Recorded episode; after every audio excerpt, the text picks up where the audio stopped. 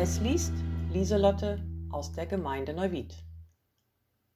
Aus der Rippe formte er eine Frau und brachte sie zu dem Menschen. Da rief dieser, Endlich gibt es jemanden wie mich. Sie wurde aus einem Teil von mir gemacht. Wir gehören zusammen.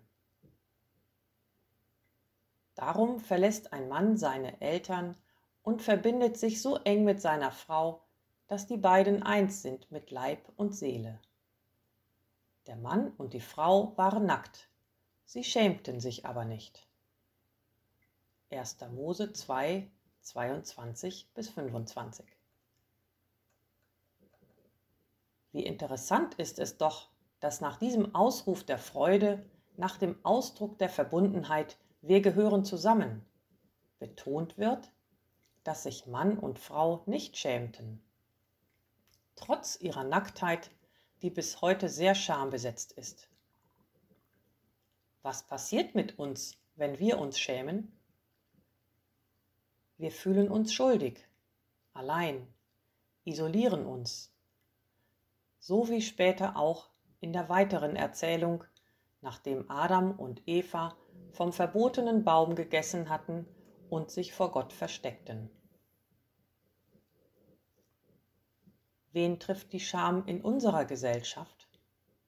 Wer wird isoliert? Mir fallen Menschen ein, die in Armut leben. Menschen, die chronisch krank sind oder mit Behinderungen leben. Menschen, die Opfer von Missbrauch werden. Vielleicht fallen dir noch mehr Beispiele ein. Demgegenüber wird in dem Schöpfungsbericht von der engen Verbindung zwischen den zwei Menschen geschrieben.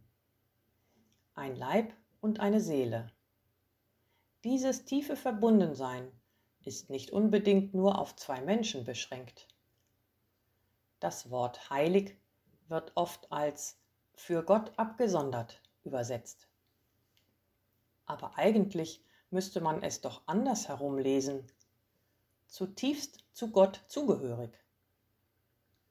Wer oder was heilig ist, steht in so enger Beziehung mit Gott, dass etwas vom Wesen Gottes sich in ihm widerspiegelt.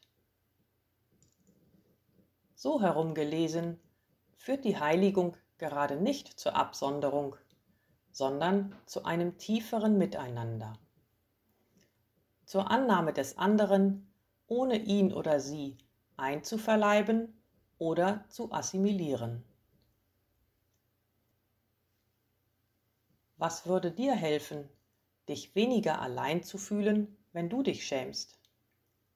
Wie können wir einander ein Gefühl der Verbundenheit und der Solidarität vermitteln, damit wir uns erst gar nicht isolieren?